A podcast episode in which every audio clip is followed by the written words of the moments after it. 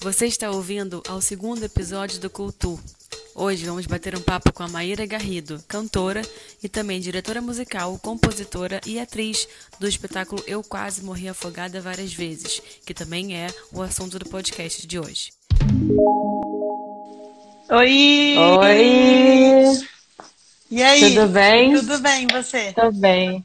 As lives estão bombando, né? As suas? Pois é, tô fazendo. Foi um chamado divino, mentira. Foi um, uma noite de insônia que eu tive. Falei assim: vou fazer lives. É, porque. Porque sim, porque estou tratando de temáticas que eu acho importantes, né? Para todo mundo.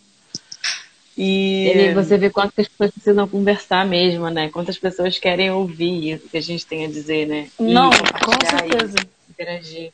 Com toda certeza, assim, tem sempre alguém precisando ouvir o que a gente tem para dizer, né? Assim, isso é uma coisa que eu uhum. aprendi é, quando eu comecei a fazer teatro independente, ou, ou seja, qual for tipo de que tipo de forma artística independente, né? Não pode ter esse medo, assim, ah, será que as pessoas vão ouvir? Sempre tem alguém que precisa ouvir o que a gente tem para dizer, né? É, o medo não pode impedir a gente, né, de fazer. É, com Mesma certeza. coisa aqui também. É. então, vamos fazer uma introdução, só para as pessoas irem chegando aí. Uhum. É, a gente se conheceu lá na Unirio ainda, né? Na, nas assistências de direção musical ainda, né? Foi no Mambembe, né? Foi no Mambembe. No Mambembe, você era assistente lá de direção. Yes. E, e aí, posteriormente, a gente fez o Quase Morrer Afogada. Sim. O Quase Morrer Afogada já foi tema lá do primeiro, primeiro episódio do Cultu, que eu tô chamando assim, hum. com a Rai. Sim. E agora a gente está continuando para dar essa outra perspectiva do, dessa, dessa construção, né? É, você, como você se define, além de ser a compositora, a diretora musical do Eu Quase Morri Afogada? Cara, então, é, eu e a... eu e a Rai, a gente tinha uma brincadeira de que eu era tipo a madrinha do projeto, sabe? Porque quando ela quando ela começou a ter a ideia, né, a Raiza Noia, idealizadora do projeto que estava aqui, né, na, com você. Aqui é Isso. é ótimo, né, como se essa live fosse um lugar. Enfim. É, ela, ela me contou um dia e falou assim, amiga, eu tô com essa ideia. O é, que, que você acha? E eu falei assim, bora, faz. Vai, vai em frente, faz. E aí, desde então, aí ela aí, ó. Aí, Oi, desde hi. então, ela começou a me chamar de madrinha do projeto, assim, sabe? É... Uhum.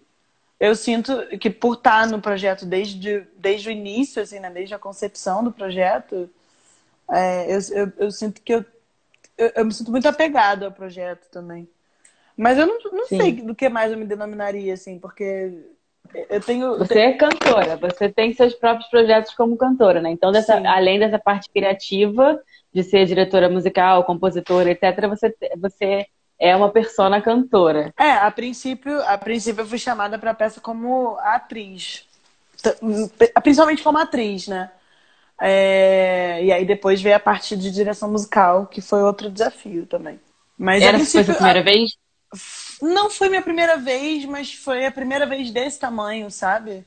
É, uhum, eu já tinha calma. feito o, o Harry Potter Musical, que eu acho que foi a maior coisa né, que eu fiz de, de direção musical antes do, do Eu Quase Morri. Mas antes mesmo, na Cal, como a minha turma era uma, uma turma muito musical, é, a gente acabou fazendo várias, várias peças que tinham música dentro, né? E a primeira uhum. pessoa que me, me pediu para fazer a direção musical de uma peça foi o Fernando Filbert. A gente ia fazer uma compilação de umas peças do Plínio Marcos, assim. E aí é, ele falou assim, Maíra, vê se você consegue costurar essas cenas com música. E aí eu, foi a primeira vez que eu fiz, assim, uma direção musical profissional dentro da Cal, né? Depois E lá no Quase Morrer de, depois de Natal ainda. Não, tudo bem. Eu fiz o, o Copacabana Mix. Mas aí foi só uma, um trabalho mais de arranjo mesmo, que as músicas eram do, do Chico, né? Que era uma mistura do, do, da ópera do Malandro com o texto do Henrique Tavares. Enfim. E lá no, no Quase Morri Afogada, pra quem não sabe, as músicas eram completamente autorais, né? Sim, todas. E com composição sua. Como nem foi todas, esse aí processo? nem todas. Nem todas, é parceria, né? Também. Teve, parceria também, teve música que era só da Julia Mestre, tinha uma música que era só da Carol Matias, que era nossa pianista também. Então, conta assim, como é que foi a criação dessas músicas, tanto a criação de composição quanto a criação de inspiração delas, assim, de que fonte que você bebeu? Sim. Então, tudo começou quando a gente se juntou para fazer o projeto. Assim, a princípio, a gente não sabia se ia ser uma peça, o que, que ia ser. É, quando eu decidi, né, quando eu e a Raiz a gente é, decidiu que eu ia fazer a direção musical do projeto, a gente começou a pesquisar músicas compostas por mulheres. E a gente achou várias, né? É, a gente já tem muitas, muitas compositoras muito incríveis no, no Brasil, assim, que são elas são meio deixadas de lado, mas, mas, mas elas são muito boas, né? A gente começou a fazer uma pesquisa, só que conforme a gente foi escrevendo o texto, a gente percebeu que o texto falava muito sobre o dia a dia da mulher, é, sobre o que é ser mulher, sobre é, o que é aceitar o feminino né, na gente. E, e, e, aí, assim, aí tem algumas músicas, tipo Têmpera, é, que é uma música ótima, né, que fala sobre a força feminina e tudo mais. Tem aquela também que é, é que eu acho que, se não me engano, o nome é feminina mesmo. É, que é, oh, mãe, me explica, me ensina, me diz o que é ser menina, na cabelo. A gente, a gente né, tinha todas essas músicas, só que nenhuma delas tinha a complexidade que a gente gostaria para as cenas que a gente estava criando. Outra, tinham outras músicas de mulheres muito boas também, só que eram músicas que falavam sobre amor. E a gente não aborda esse tema na peça. Da peça, é. É, assim, tem, a gente fala de relacionamentos, mas não fala de amor, assim, não é sobre, enfim. Porque não... também, as, se eu estiver errado, você me corrige, mas Claro. acho que as músicas de amor, quando falam de uma mulher, é sempre em relação a, a sofrimento e inferioridade, né? É, então, é isso que a gente foi percebendo. Que, assim, é, tinha um- uma coisa de, de, tipo, tem aquelas, as nossas queridas sapatãs, né, que, tipo, compõem sofrência. E, Sim. e, assim, até hoje você vê muito isso, né? Por mais que, assim, tenha essa, essa última onda do feminismo tenha é, revelado várias compositoras falando sobre temas muito atuais e muito importantes necessários, a gente ainda tem uma grande maioria de compositoras femininas compondo sobre amor, né? E sobre como que elas estão sofrendo por amor e, e- e, enfim, etc. Então, é, quando a gente se deu conta disso, a gente percebeu que a gente ia precisar criar nossas próprias músicas. E, e aí eu falei, pô, eu posso tentar, mas eu não sou compositora. E aí eu, eu vou pedir um parênteses nesse momento, porque assim, eu acho muito importante ressaltar que eu nunca tinha me enxergado como compositora, porque não porque eu nunca tinha composto antes, mas porque as músicas que eu já tinha feito, né, quando eu entrei na faculdade, que eu sou formada em canto pela Unirio, é, então quando eu entrei na faculdade, é, eu comecei eu comecei a inferiorizar o meu trabalho, né, é, Por como compositora. Porque eu não achava bom o suficiente, porque eu achava que as composições dos meus amigos homens eram, eram melhores. Ou, assim, na, na época eu acho que eu não tinha nem a clareza de que os compositores que eu gostava e que eu exaltava eram homens, né? Eu só achava outras composições melhores que as minhas. Eu ficava sempre E dentro da, da- dentro da faculdade você tinha muitas professoras mulheres ou Tinha. é, assim, quem avaliava o seu trabalho era um público é, homem? Eu, não, eu tinha, tinha, era bem equilibrado isso, assim. Tinha uma, é, é, durante quatro períodos eu tive a professora de percepção musical, era a Adriana Miana, maravilhosa. É, a minha professora de canto era mulher.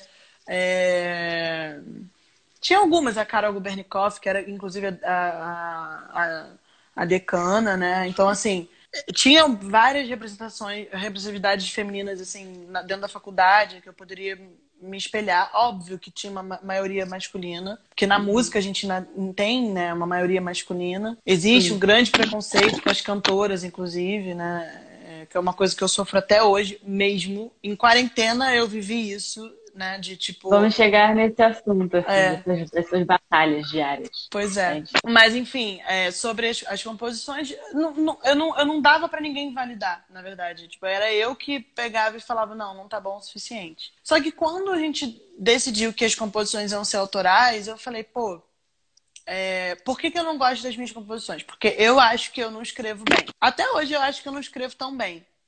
É, eu, eu, e isso aí eu, depois eu posso até falar um pouco mais é, para não desviar muito do tema. Mas assim, eu hoje em dia só componho quando não estou bem. Quando é uma urgência, quando é uma coisa muito necessária de ser colocada para fora. De botar para fora? É. Então é praticamente uma terapia compor para você. Para mim é. Hoje em dia, sim. É, quando eu tento sentar e compor assim, do tipo, ah, eu vou compor sobre isso aqui. Não sai, sai umas, umas, umas, umas rimas nada a ver, sabe? Enfim. Talvez seja bom. a sua fonte de inspiração, né, amiga? A água que você bebe é, talvez seja é essa, assim, ó. A sua necessidade de, de colocar para fora é a sua inspiração. Exato. Como é de muitos outros compositores também, né? Acho que não. É. Mesmo, mesmo as minhas músicas mais fofinhas, assim, mesmo as minhas músicas alegres, eu tava triste quando eu compus. Assim, é, eu compus sobre um sentimento saudosista, sabe? Não sobre é. o que eu tava então, sentindo. Então, realmente, assim, a sua onda de inspiração vem numa uma estima baixa, numa, é. Numa... Exatamente. Do lugar de sofrimento, né? Do lugar de sofrimento você transforma em música. Exatamente. Mas aí, naquele, naquele momento, a gente precisava compor sob demanda. E aí eu, eu conversei com a minha grande parceira de vida, assim, que é a Ana Luísa Toledo, que é minha ex-namorada também. Na época a gente estava ainda né, juntas, num processo de muito doido, ela morando em Minas, eu morando no Rio. Ela tinha acabado de se recuperar de um câncer. E, e pois é. E ela estava assim, é, também buscando formas de de, de, de prosperar, né? Apesar, embora o câncer, um câncer de, de tireoide para uma cantora também, foi barra pesadíssima. Eu falei com ela, falei, Yuka, é, você topa escrever as letras? É, Ana Luísa é uma pessoa que é mineira, né? Ela, ela ama poesia, tem um, um, um, vasto conhecimento né, sobre poesia e ela é uma pessoa muito intensa, muito densa. E aí ela estava ainda tinha isso, ela estava em quarentena, porque quando você opera é, a, o câncer na tireoide, você fica radioativo por um tempo, né? Então ela ficou Sim. 40 dias sem poder entrar em contato com ninguém. Tipo, o, a comida entrava por uma portinha, bem coisa de filme mesmo, né? E aí, ela, esses 40 dias foram os 40 dias que ela fica, ficava conversando comigo pelo WhatsApp e escrevia as letras das músicas.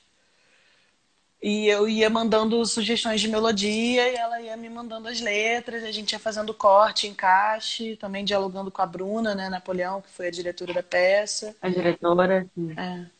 Então, a sua maior colaboradora, tu diria que foi a Ana Luísa, então? Com certeza, assim, para as músicas, com certeza. E as inspirações vieram das lutas de vocês ou você tem alguma história assim que, que chegou até você nesse momento que serviu como, como inspiração para alguma das músicas assim? Então, é... a minha contribuição para as músicas foi muito mais melódica. Então, eu não, eu não duvido que na época eu tivesse é, passando por alguma situação assim que tenha me inspirado nesse sentido melódico, né? De fazer uma coisa mais melancólica, tom menor ou tom maior.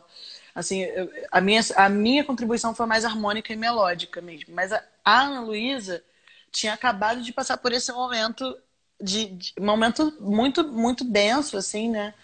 É, e ela estava isolada. Então, isso fez com que as músicas fossem muito verborrágicas também, né? É, ela tinha acho. muito o que falar, né? Ana é. O que ela não estava verbalizando fisicamente, ela é verbalizando a peça. Exatamente. Exatamente. Eu acho que isso foi, fez muita parte.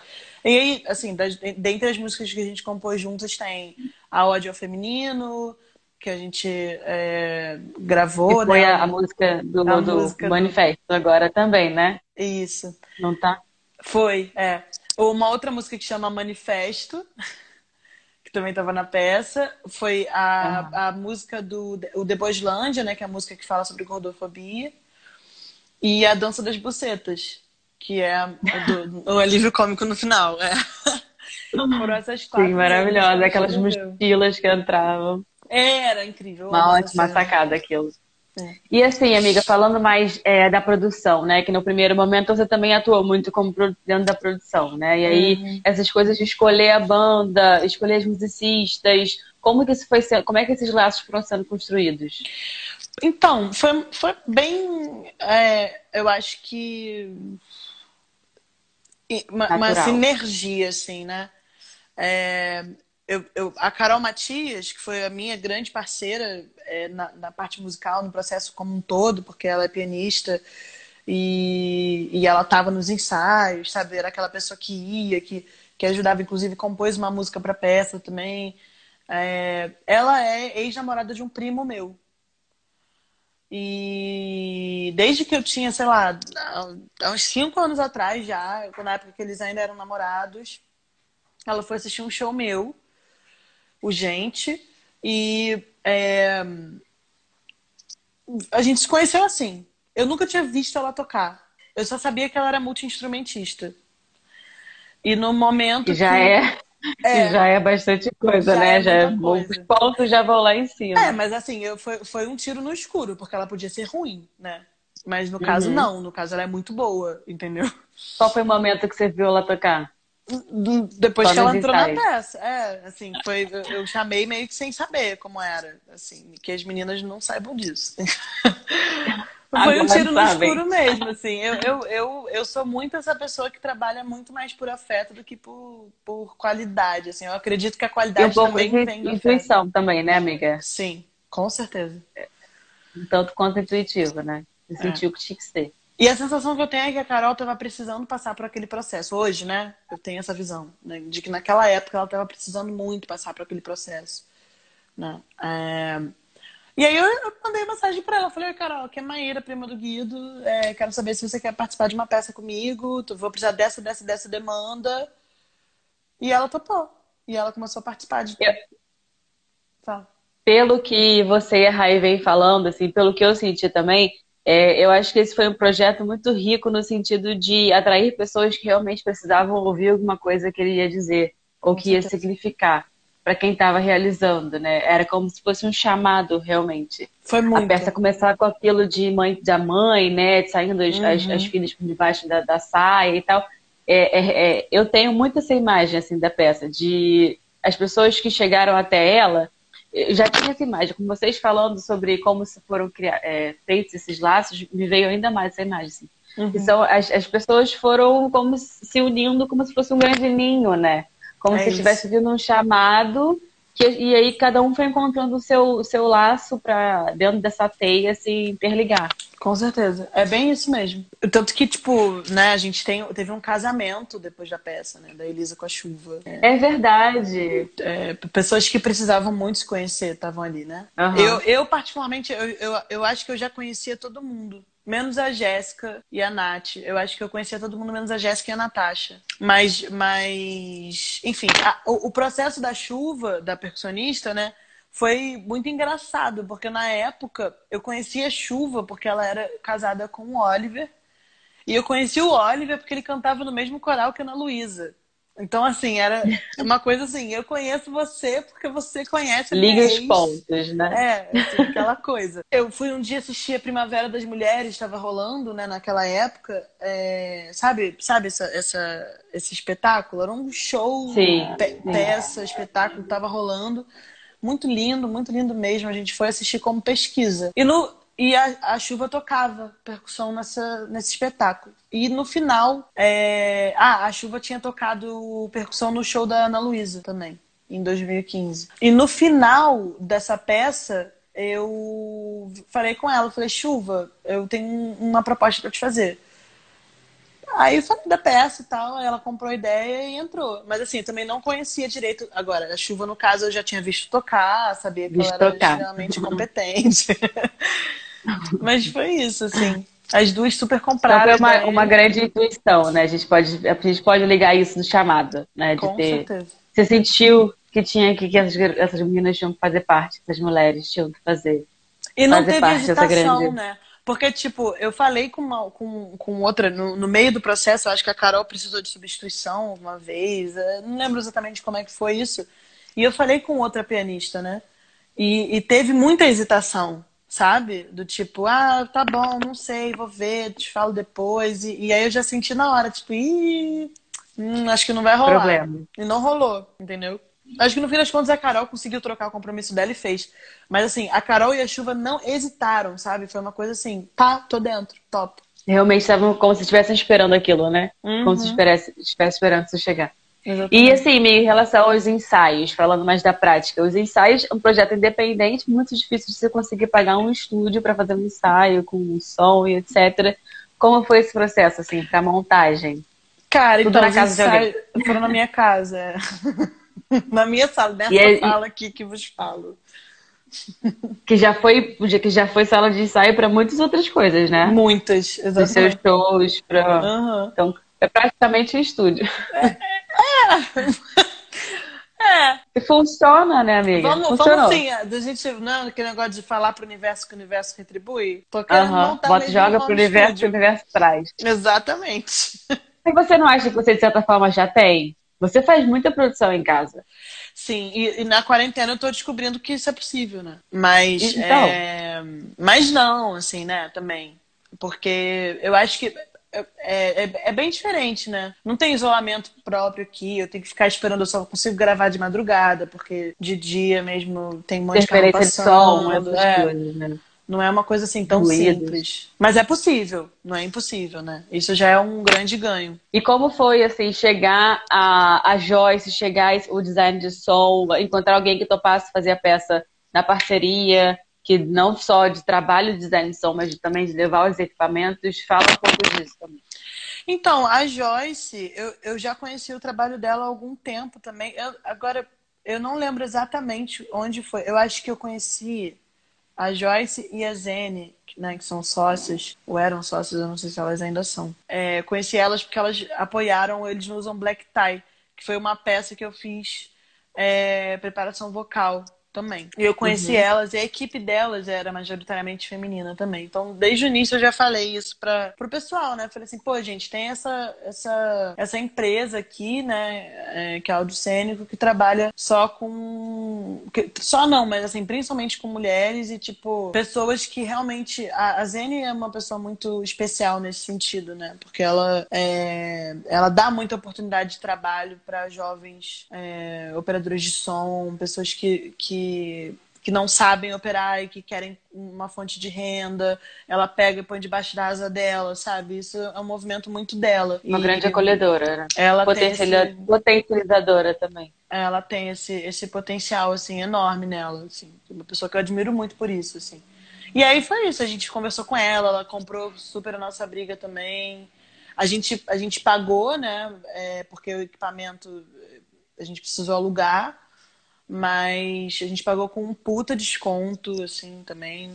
Assim, você sabe, né, quanto que essas coisas custam. É, não, e... sei. Sei, sei bem. E na, na, temporada que eu já era produtora, a gente também teve, né? A gente pagou um pequeno valor, mas era uhum. um valor muito abaixo do praticado. Então, uhum. realmente, tinha que entrar com, esse, com essa chancela de parceria, né? Exatamente. Foi o que eu falei também no, no, no da Rai, assim, quando é um projeto independente, as condições são outras e a parceria não é um, um, um a parceria deixa de ser um plus para ser uma necessidade. Com então, certeza. Então, por isso que eu quis começar assim esse o assunto tratar dessa parte do, da, do bate-papo de que, que é de produção. Por isso que eu quis saber sobre as parcerias, como que você criativamente construiu é, esses laços de criativos sem uma, sem uma recompensa monetária tão grande. Porque num, num projeto que é incentivado, que é pago, etc., os criativos é, são os que é, eles, eles ocupam grande parte do, do, do monetário, né? Do, do, financiamento da coisa. Sim. Então, eu quis levar nesse sentido para a gente mostrar como que, se, que, que, os laços foram sendo feitos num projeto onde isso não existia. Eu acho que esse... para além de laço, eu estava conversando sobre isso com a Ingrid Klug hoje mais cedo, né? É, eu acho que vai além disso, sabe? Eu acho que tem uma questão de, de como você apresenta o projeto. Eu, por exemplo, sou uma artista que eu trabalho de graça às vezes, mas só com que eu acredito muito, sabe? Assim, é, se você virar para mim e falar assim, Maíra, é, canta numa, numa de graça, num, sei lá, aniversário do, de um eleitor do Bolsonaro? Não, cara, não vou. Não. Sabe? Não vou. Ah, não, mas vai ter lá um milhão de pessoas e você vai divulgar o seu trabalho. Caguei. Eu caguei, entendeu? Agora, Maíra, canta ali no, no buraco da lacraia para 50 pessoas, porque a noite vai, é uma, uma, coisa mais cedo, um pouco, não sei o quê. Enfim, é, é isso. Eu acho que a vida. Tem que nossa, falar com o seu coração. É, tudo. E assim, o que eu percebo dos meus parceiros, né? Porque eu tenho muitos, né? Ao longo da, da minha carreira eu fui, né? É, agregando parcerias, né? é que, que são pessoas que, que se conectam com o meu universo afetivamente, sabe? Mais do que financeiramente. É, que acreditam no que eu tenho a dizer, né? Então, assim, quando, eu, quando eu, hoje em dia, né, quando eu viro pra Carol Matias, que, que foi essa pessoa que virou uma grande amiga minha durante o processo do Eu Quase Morri, e fala assim, Carol, quero gravar a música tal, vamos fazer, não sei o que lá, não, não, não, toca pra mim no show, não sei o que, ela vai, entendeu? Assim como qualquer coisa Sim. que ela me pedir, assim, eu gravei ano passado um clipe para ela, fui uma das atrizes do clipe dela. E é isso, entendeu? É, é, a gente é parceira. É, nesses casos a gente fala muito de laços. É, é Cris é... Lamari, minha parceira. É, também. Cris, maravilhosa, nossa, né? Diretora de vai arte ter a Cris daqui a pouco. Aqui. Vou falar que vou conversar com... Vou dar spoiler, a gente vai falar com a Cris no dia 27. Opa! Ela vai bater um papo. Maravilhosa. Tem que ter, né? Maravilhosa. A Cris é outra. Mas, bom... Empreendedora, acolhedora, bota as pessoas debaixo da asa e vai embora.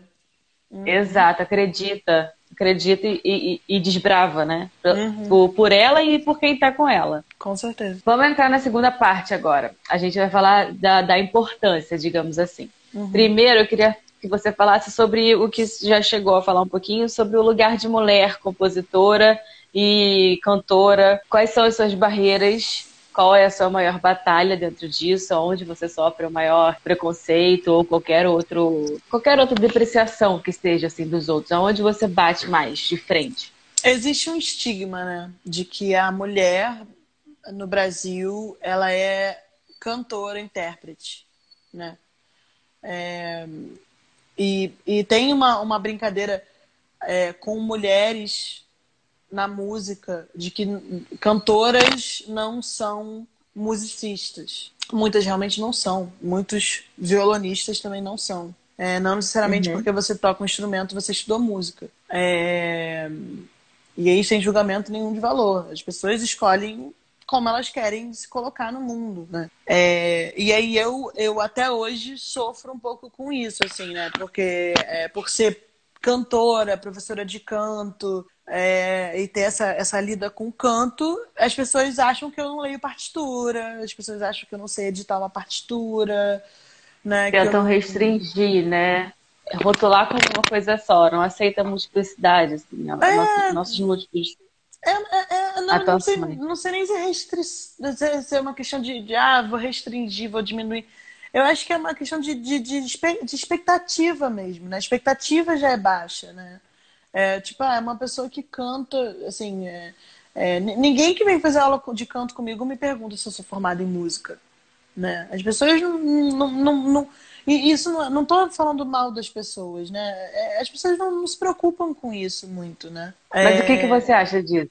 De não rolar essa preocupação, de não não verem esse precedente. Porque, por exemplo, isso é uma coisa que acontece na produção também. Uhum. É, não depende do que você fez, se você fez, se você fez faculdade, se você fez curso, não, não.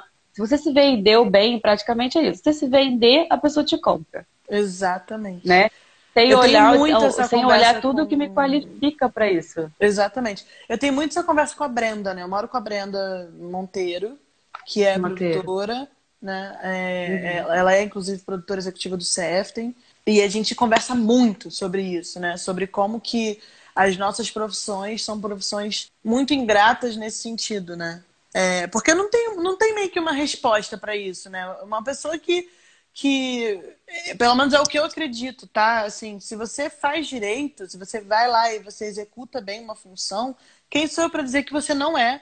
Uma sim, pessoa sim. que. que eu, eu, sou bacharel em canto, mas chega alguém e pega e canta uma, uma música e nunca estudou música na vida e canta bem pra caralho. Quem sou eu para dizer que, que a pessoa não é cantora, entendeu? Que a pessoa não é musicista, que a pessoa não é. Pessoa, eu não sou ninguém, entendeu? É, mas isso é ingrato, isso é muito ingrato, porque você passa, sei lá, no meu caso foram sete anos de faculdade, me especializando numa área. Exatamente. É, para chegar a qualquer pessoa e falar assim: ah, eu também faço isso que você faz. Você estudou para isso?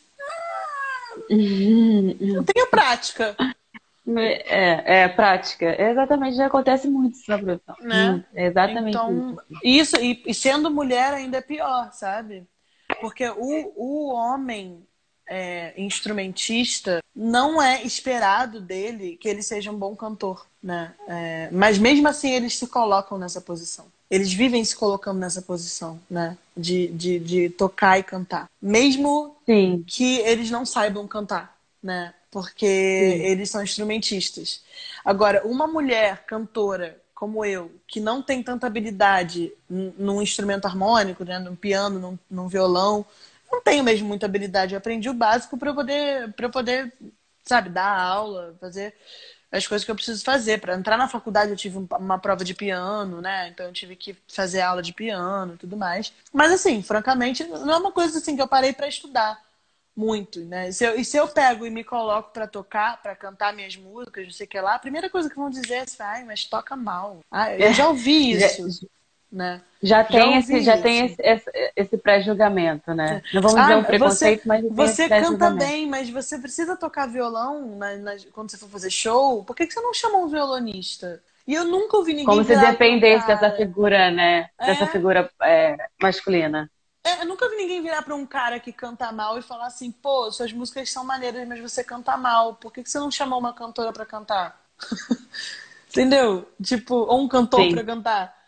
Ninguém Sim. invalida né, a coisa do homem, principalmente o homem branco hétero cis, né? É, é muito difícil. Velho paradigma. É, então assim, são coisinhas, assim. Não, nunca sofri nenhum, nenhum, nenhum machismo escancarado, assim, mas tipo, já viraram para mim e perguntaram, mas você lê partitura? Mas é, há várias coisinhas assim nesse lugar, entendeu? É, é fiz um show uma vez e aí uma, uma pessoa virou para mim, até um amigo meu, tá? As pessoas fazem isso sem querer, né? Virou pra sem mim. Sem querer, assim, é. Tá... Não, tá enrustido, né? Às vezes, assim, e às vezes eu também me coloco nesse lugar, você também se coloca nesse lugar. Às vezes você tem uma fala que já é, é que tá, já está naturalizada dentro de você e você repercute, reproduz isso, e você não tem a menor ideia do que de fato isso vai bater na pessoa, ou do que do, tanto que tem por detrás daquilo que você está falando. Exatamente. É, isso é desse lugar que, que, que a gente está, assim. É, que que, o que que o que está por detrás de uma de um, de um pré-julgamento? O que está por detrás de uma de eu achar que você não pode pegar seu violão e você precisa de um outro cara do seu lado? Tá tudo nesse nesse lugar assim de às vezes você você é, joga coisas, às vezes você expõe coisas que se você eu eu mesmo assim, eu fiz várias vezes assim, falei uma coisa que no, no depois eu veio e falei assim, gente, que besteira que Sim. eu falei, cara. Que besteira. É, isso acontece o tempo todo. A gente, a gente é Tem é humano, a menor né? intenção, né? Mas assim, é, ao mesmo tempo que eu ouvi de um amigo, né, pós-show, é, mas por que você tocou? Né? Por que, que você não chamou alguém para tocar? Da mesma forma que isso acontece, homens héteros, cis, brancos estão o tempo todo se colocando numa posição que eles não deveriam ocupar, porque eles não têm a menor capacidade e ninguém questiona, né? Eu, eu já vivi. Porque para eles né? a possibilidade já está ali, né? Para eles o caminho já está ali, o caminho de ser já está ali, a possibilidade está ali. A mulher tem que batalhar por essa possibilidade. Assim. É. Você tem que provar a sua capacidade. Quando eu fui diretora musical de um projeto antigo, há muitos anos atrás, há cinco anos atrás mais ou menos, aconteceu a seguinte situação. Só para você, só você ver como é sutil, né? É, uhum. Eu não uhum. sou arranjadora. Eu sou uma pessoa muito criativa quando se, quando se trata de música. Assim. Então eu sei virar para você e falar assim: pô, essa música aqui, se a gente fizer um arranjo de jazz dela, vai ficar irado. Né? Isso eu sei fazer muito bem. Só que eu não sei de fato pegar e executar. Eu sei todos os instrumentos que estão ali dentro, é, enfim. O Jesus vive me mandando fazer um curso de arranjo, é porque eu não tenho a menor paciência mesmo. Jesus Maravilhoso, Guilherme Jesus, pra quem não sabe. Meu melhor amigo. É, eu tô fazendo aula de harmonia agora na quarentena para aprimorar esse lado. Mas assim, é, não, não tinha isso, ainda mais há cinco anos atrás, que foi a época que, a época que, que isso aconteceu. Morri, né? Não, o Quase Morri foi em 2017. Eu tô falando de um projeto anterior. Ah, do fato, tá. E eu era diretora musical desse musical e é, tinha um, um, um menino jovem, bem jovenzinho, devia ter uns 18 anos na época, muito talentoso, mas assim, eu era um pouco mais velha que ele, tinha um pouco mais de experiência, e no caso era diretora musical do projeto. É, que ele era a pessoa responsável por executar os arranjos, né? Assim, cumprir uma função de assistência de direção musical, que é essa, essa coisa de, de, de pegar e fazer o trabalho braçal, né? Assim, escrever as partituras, fazer transcrição. E aí, tipo, ele começou simplesmente, tipo, dirigir o musical no meu lugar. Porque ele tava com esse, esse pequeno poder, né? De, de pegar e, de fato, quem transcrevia as partituras era ele. E ele achou realmente que eu não ia reparar que ele tava fazendo alguma coisa diferente do que eu tinha pedido. Só que eu tenho um ouvido muito bom. Mentira! Sim. É, outra pessoa não repararia, entende? Uma pessoa leiga, uma pessoa é, leiga em música, uma pessoa que não sabe o que está fazendo, não repararia. E isso foi o que eu percebi. Eu falei assim, gente, esse cara acha que eu não sei o que eu tô fazendo. Não acha? Ele já pré-julga que, que, você não ele, sabe. Ele já acha que eu não vou perceber que ele tá mudando o meu arranjo. E assim. lindo, gente. não. E aí foi todo um bafafá, enfim, né? Tipo, no, no, caso, a Ana Luísa era minha assistente, então, assim, nós duas estávamos coordenando essa, essa, essa questão toda. Mas é muito sutil, entende? Não é, ninguém nunca virou na minha cara e falou você é incompetente. Mas esse tipo de atitude prova que é o que ele pensa. E ele, com 18 anos, pensava isso de mim, entendeu? Ou seja, então... um menino que provavelmente não estava nem pensando. É, é, volta aquilo que a gente estava falando. Provavelmente ele nem pensou sobre aquilo que estava falando. Provavelmente estava só reproduzindo. Eu estava né? me formando Porque em ele... música. Ele não era nem músico né? Assim, ele estudou música a, a, adolescência dele inteira, mas eu estava me formando, estava graduando. Eu tenho um, um, um, diploma que é bacharel em música, habilitação canto. E ele. Tipo assim, eu sei que eu estou fazendo em caps lock, assim, né? Alô! Estudei para isso. É muito foda, cara. Mas assim, são coisas muito sutis, assim. Graças a Deus, pelo menos, né? Porque se tivesse que. Porque eu não, não guardo coisa para casa, não. Não levo para casa, não. Então, pelo menos, nesse sentido, o universo me protege para eu não me expor mais, entendeu? Porque eu fico muito que puta com em algum momento? Prejudicar? Acho que não. É, de, de, de, dessa sua atitude, assim, de não levar nada para casa, de sempre colocar para fora. Porque tem isso também, né? Taxam a gente de louca se a gente, se a gente, se a gente dá ah, a louca. Se a gente responde, se a gente, chamar, gente, não leva. Não tem problema, não. Não leva Pode desaforo para casa. Quando a gente Pode peita, a gente é taxada de louca. Não, não, eu caguei. Pode chamar de louca. Eu sou, e eu sou do tipo que eu não levo para casa mesmo é, eu vejo uma coisa que eu não gosto, quanto mais próxima a pessoa for de mim, aí mesmo que eu vou criar um, um problema, uma quizumba. Eu vou falar assim, lindo, olha só, não vou deixar que você fale assim comigo. Vamos não. conversar. É, eu tive uma grande briga com o Guita no Mambembe por causa disso. E, e eu, falo, eu me recordo. Eu, eu tô expondo o Guita porque ele foi um cara que eu amo muito, inclusive por causa da conduta dele depois disso, entendeu? Porque aconteceu uma coisa muito parecida. E eu virei e falei assim: você tá sendo machista. E a gente teve uma uma briga enorme, entendeu? E ele era o meu diretor No musical. momento ele não aceitou isso. No momento ele não aceitou. E aí depois Mas a gente depois ele conversando. aceitou. É, a gente tem, tinha uma, naquela época principalmente a gente tinha uma relação muito estreita, né? Graças então... a Deus assim, a gente tem encontrado cada vez mais pessoas é, dispostas a isso, né? Sim. Dispostas a reconhecer que a gente vem reproduzindo vários padrões que não são legais, que não são contemplativos a todas as pessoas que deveriam ser. É então é a gente tem que repensar em todos os lugares, em todos os lugares. É, não só essa questão da mulher, mas em todos. Assim, eu fiz um curso esses, esses tempos aí de quarentena que falava de empatia. E, cara, eu gritava aos montes que eu era uma pessoa empática. Eu gritava aos montes. E eu vi o quanto que a gente não tem a menor ideia do que é empatia, Augusto. Não temos a menor ideia, porque se a gente não, é, não enxerga se a gente não sabe como é o lugar do outro, a gente não se coloca no lugar de entender qual é o lugar do outro, o que, que aquela pessoa está falando e da onde vem esse discurso dela, se você realmente não, tipo assim, não, não, não zera a sua. Vai lá no chão da sua humildade, pega toda a sua humildade, deita para a pessoa e fala para a pessoa assim: olha, eu quero entender o que, que é, como é esse Sim. lugar. Eu, hoje em dia, eu pratico muito esse lugar do, é, do, do, do, do da mulher é, negra também. Uhum. Eu, eu, eu ouço muito para eu passar a entender, porque é, é, A gente não pode falar que a gente entende. Não posso falar Sim. que eu sou empática se eu não passo por isso. Como é que eu vou falar que eu entendo?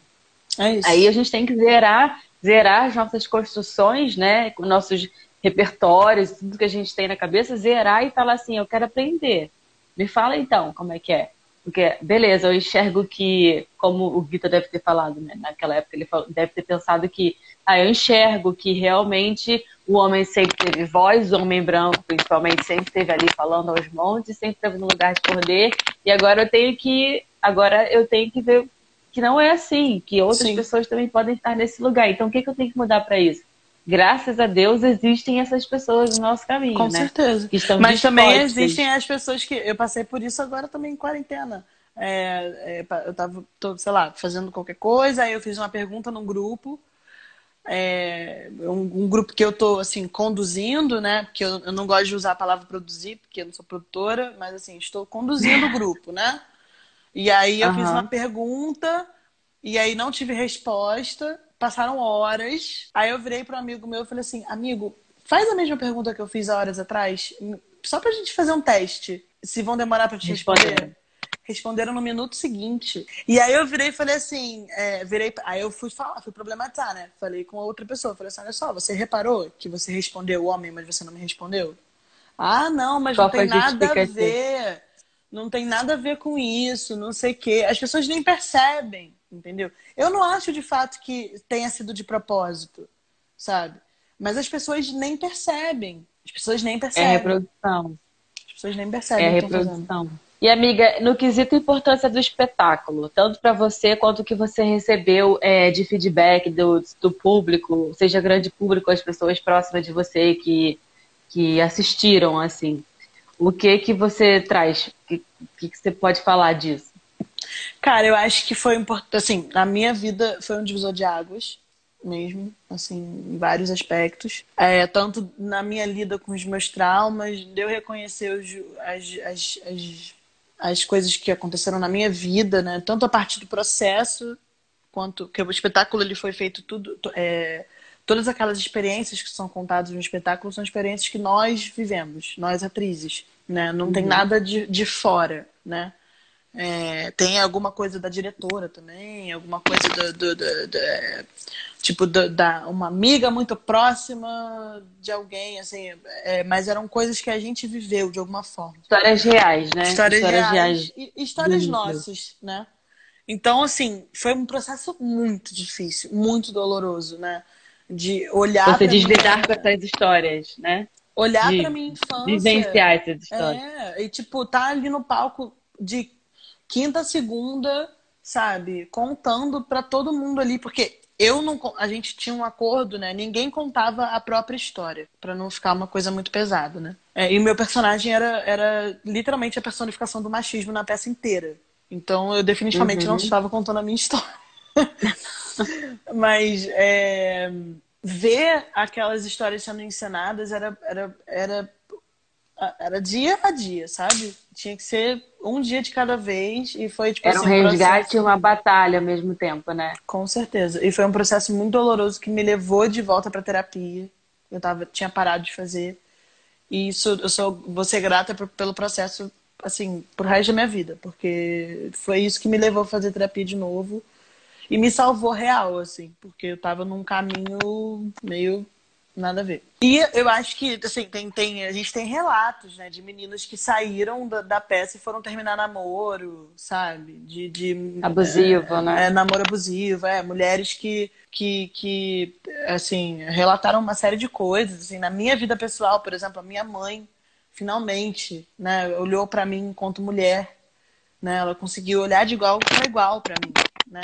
Depois de assistir a peça. Depois de assistir a peça várias situações de machismo que eu já tinha sofrido dentro de casa. Né? Eu, eu, percebi minha avó e minha mãe olhando com um novo olhar para as situações que eu reclamava, que eu relatava depois da peça. E eu tenho certeza que isso aconteceu com várias outras pessoas que foram assistir também, né? É, porque a Você peça falando... é muito forte. Pode falar, fala-me. Não, a peça era de fato muito forte. A Brenda entrou aí, ó. Estava é, falando de você, Brenda. Brenda. Falamos de você. Estava falando de você. Sim, Florinha, quase morri afogada. Quase Morrer Afogada, é o tema de hoje também. Então, assim... Mas é, é... fala. Não, é, é, isso, mudou, eu sinto que mudou minha vida e eu tenho certeza absoluta que ninguém foi assistir e saiu assim, é, não senti nada, sabe? Não tem como, eu acho. Na live com a Rai, eu já tinha falado que é, o Quase Morrer Afogada, para mim, eu vejo como um mergulho das pessoas que estavam ali, sabe? Uhum. Não um afogamento, mas um mergulho. Ou assim, ou vocês pegaram o, o afogamento, né? Porque, porque, na sinopse da peça, é, mulheres que quase se afogaram, né? Uhum. Em algumas dessas histórias. Eu acho que vocês pegaram esse afogamento e transformaram em mergulho para cada um que ia ali. E você falando isso, assim, de que eram as histórias de vocês, cada uma de vocês que estavam ali presente de alguma forma que a outra contava, era, era um mergulho diário de vocês também, não só do público, né? Era um mergulho que vocês tinham que fazer, por mais que não fosse, não fosse vocês que estivessem contando a história de vocês, alguém estava ali contando. Então você estava tendo que mergulhar. Era, é, você voltou a fazer terapia, mas a própria peça já era uma terapia, praticamente, Sim. né? Porque você tinha todo dia que mergulhar numa, num, num, em algum lugar ali que, tava, que precisava ser transformado a peça era uma terapia, mas era uma terapia perigosa, eu ouso dizer. Assim, era bem perigoso fazer aquela peça. Vai, fala sobre isso, então.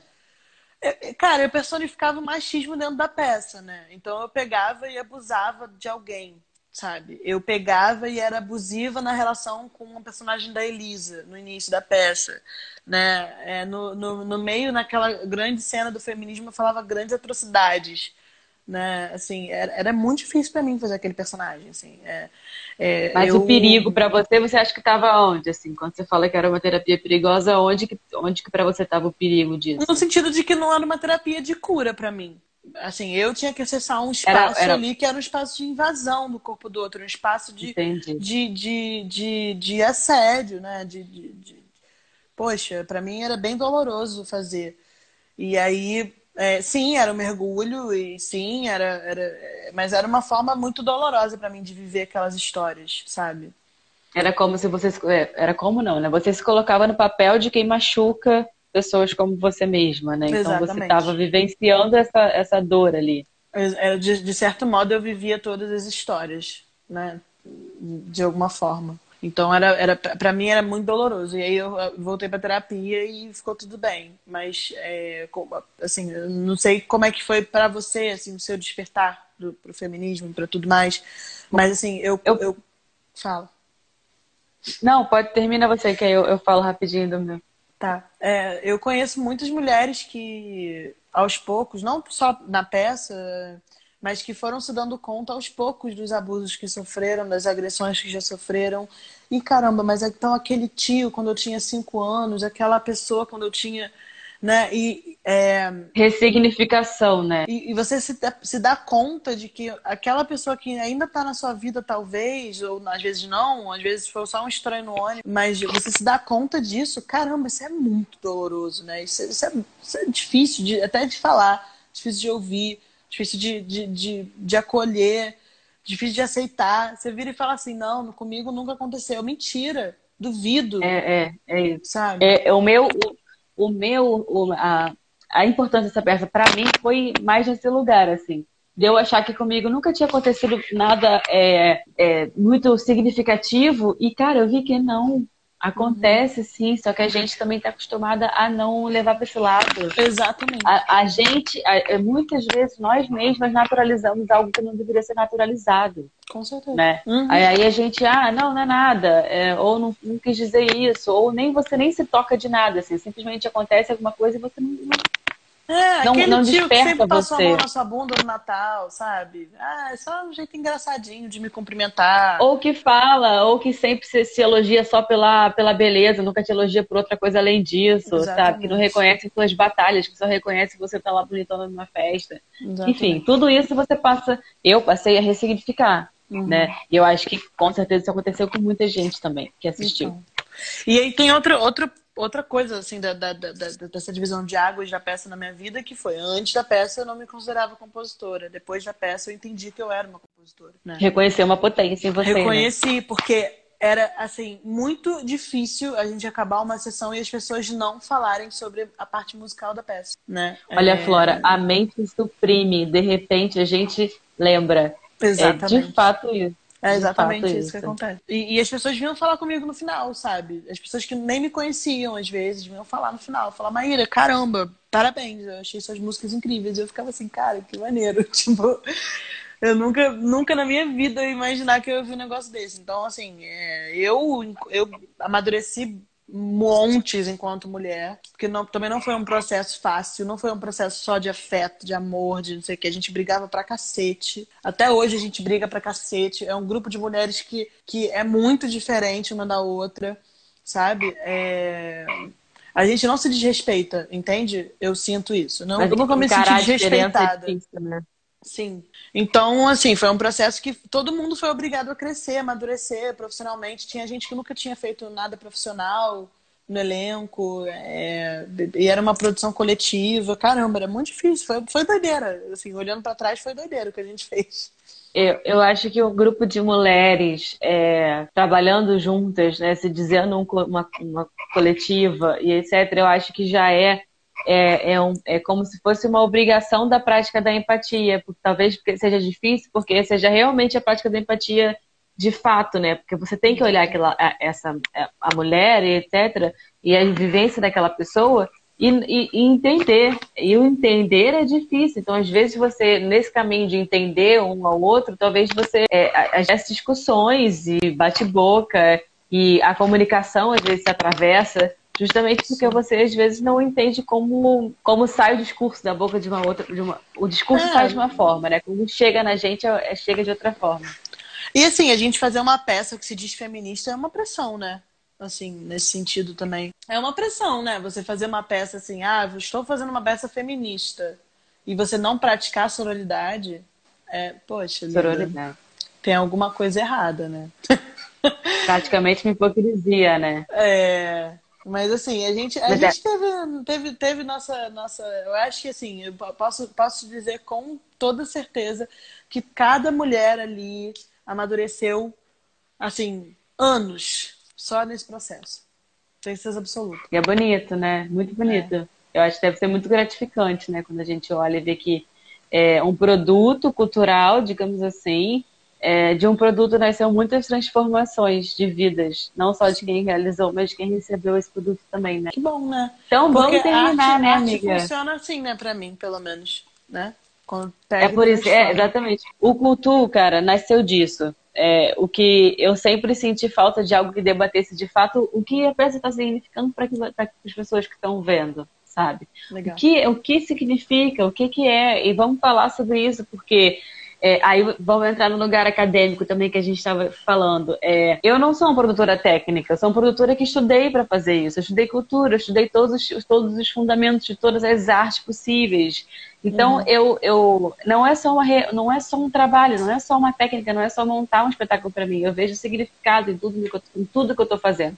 Por uhum. mais que seja uma peça de entretenimento, ela eu busco significado naquilo. E às vezes a gente a gente não não fala disso ou fala muito rasa, de forma muito rasa em momentos depois da peça. Então Sim. eu quis trazer para cá esse resgate, sabe? E, e consequentemente essa valorização também, né? Porque o que uma pessoa olha por exemplo, você monta um show que as pessoas vão, às vezes, só para se entreter. Você monta um show com significado para você. Você escolhe as músicas, você escolhe o que você, você escolhe as palavras que você está usando ali, você escolhe o que você quer falar. E quantas pessoas debatem sobre os seus shows com o real significado que está por detrás dele? Uhum. Ou o show de qualquer outra pessoa, sabe? E isso que eu quis trazer. E por isso eu comecei também com vocês, assim. Eu acho que sem sacanagem, assim, eu fiz muitas peças, mas a peça que mais me despertou pro que eu sou, porque eu vim a ser, foi Eu Quase Morri. Então, Nossa. Então foi uma escolha, foi uma escolha especial, de verdade, assim, tô abrindo o coração, porque foi um período muito rápido, mas as coisas que eu vi lá reverberam até hoje, de, de N formas. A Raime mandou o ódio feminino para mandar o vídeo pro manifesto do, do curta. E eu, a música me bateu e eu lembrei assim de tudo que ela me fez transformar e ressignificar no processo, desde que eu montei a peça lá em 2017 até hoje, sabe? Uhum. Muda muito. E a gente está aqui para fazer isso, a gente está aqui para agregar. Eu acho que eu posso falar isso por você também, né? Que não tá, não tá aí só para fazer ganhar dinheiro com a arte que a gente faz. A arte não, é, mover, né? Se eu quisesse ganhar dinheiro, já estava trabalhando com outra coisa há muito tempo, filha, porque dinheiro não, tá, é tá demorando um pouquinho para é chegar. É difícil. Um pouquinho.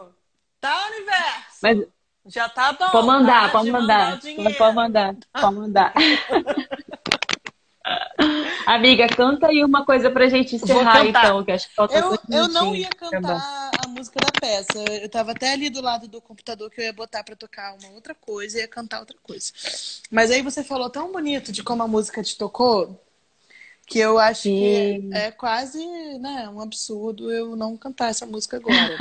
é, que bom. Então, vamos lá, gente. É o ódio feminino? Yes. Não, gente, ódio feminino do Quase Morrer Afogado. De Maíra Garrido e Luísa Toledo.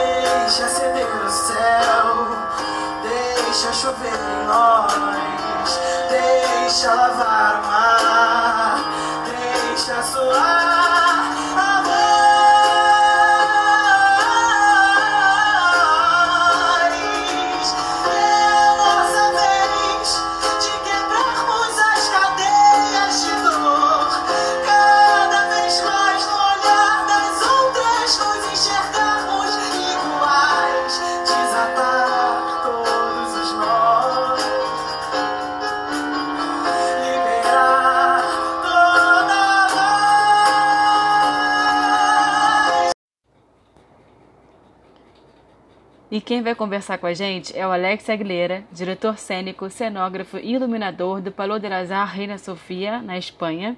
Sonja Figueiredo, produtora cultural e gerente da Rede Municipal de Teatros na Secretaria Municipal do Rio de Janeiro. E a Cris Delamare, empresária, diretora de arte e cenógrafa.